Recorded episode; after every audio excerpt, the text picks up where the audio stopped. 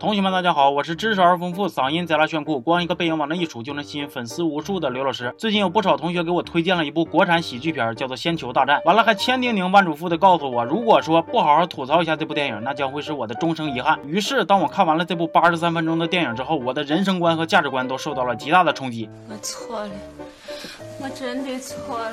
废话我也不多说了，接下来就带着大家跟我一起体会一下什么叫做被烂片支配的恐惧吧。故事的背景是这样子的，在宋朝年间，有一个外邦国家领导人叫做暴烈可汗，手底下有一支超能力蹴鞠队，天天强行跟别的国家比赛踢球，借着比赛的名义呢去占领土地啥的。就这个扯犊子能扯出几十里地的智障设定，咱先放一边不谈啊。先说说领导人这个破名起的啊，还暴烈可汗，你咋不叫刚烈可汗呢？还有这个什么超能力蹴鞠队的队员啊，超能力照着人家国外复仇者联盟学，我也就忍了。瞅瞅你们那个外形，一个个长得磕了巴碜、埋了骨胎的，满嘴七扭八歪的大黑牙，咋好意思天天搁外边呜呜喳喳的呢？膈不膈应人？你们心里边没点数吗？完了呢，有一个叫祥云国的小国家被这个刚烈可汗给盯上了，非要祥云国拿半壁江山做赌注来踢一场球。哎呀，真是的，你要是想一起摇摆，你就直接说呗，非得整这老些没用的干啥呀？这个祥云国的国王呢比较懦弱，明知道自己的大丞相跟刚烈可汗串通好了，想侵占国土，但是不敢吱声。于是呢，由阿娇扮演的女主祥云国 的公主春梅，在这个关乎国家危机存亡的时候呢，挺身而出，打算找江湖上八大门派的掌门人来江湖救急。就这种从唐僧取经那个年代就开始流行的，遇着点事儿就上外边摇人的套路，咱们能不能换一换呢？不想要烦呐。话说回来，八大掌门在这个奸臣当道、民不聊生的乱世中呢，生活的也不咋地，有的给人洗衣，有的给人做饭，有的点头哈腰，有的天天道歉。就有仨掌门日子过得挺炫，还有空搞搞三角恋。春梅威逼利诱、诱尽手段，总算是说服了八大掌门为国出战。在这个过程中呢，春梅偶遇了由何老师扮演的茅山道士大树，以及暗恋大树多年的由阿萨扮演的小师妹秋菊。这个大树呢，头发贼老高，眼神可哪飘，一心想要勾引到春梅当上驸马，然后光复茅山派。于是呢，大树就跟春梅说：“哟哟，你的美丽无人能及，上帝让我遇见你就是一场奇迹。”哟，春梅说：“呸，你个马屁精，孤立你，王大陆塞你嘴里。”大树嘻嘻一笑的答道：“孤立我，我不怕。哟哟，班主任是我爸。”总之呢，这个勾引的过程啊，就是甜言蜜语、撒泼打滚、英雄救美、同甘共苦啊，可以说是要多土就有多土。在这儿呢，我就想问大树一下子啊，就这些连零五后看了都嫌会幼稚的撩妹技巧，你是怎么好意思使出手的呢？你们村是刚通网吗？但是万万没想到啊！原本一直持拒绝态度的春梅，在听了大树满嘴胡咧咧的一句屁话之后呢，居然真他妈被撩懵了。只要把你的一根头发和我的一根头发一起抛向空中，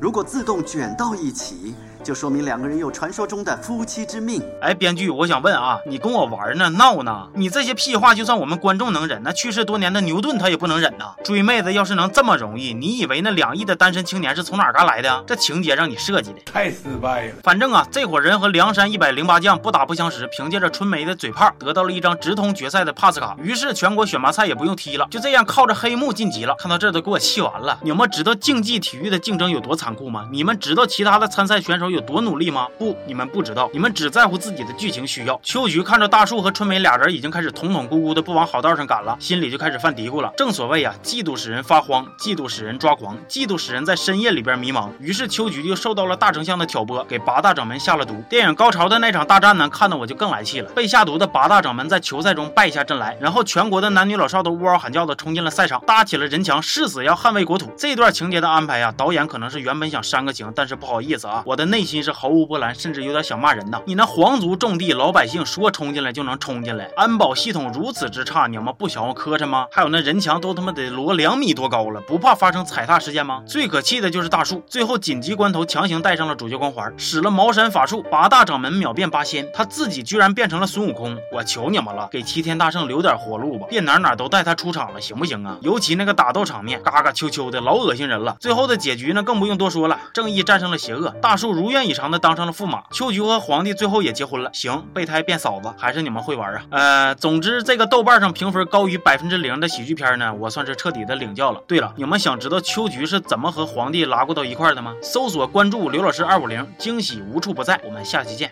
啊！这种无厘头的故事看完不就完了吗？不就是哈哈一乐吗？我去年买了个表，我他妈乐不出来。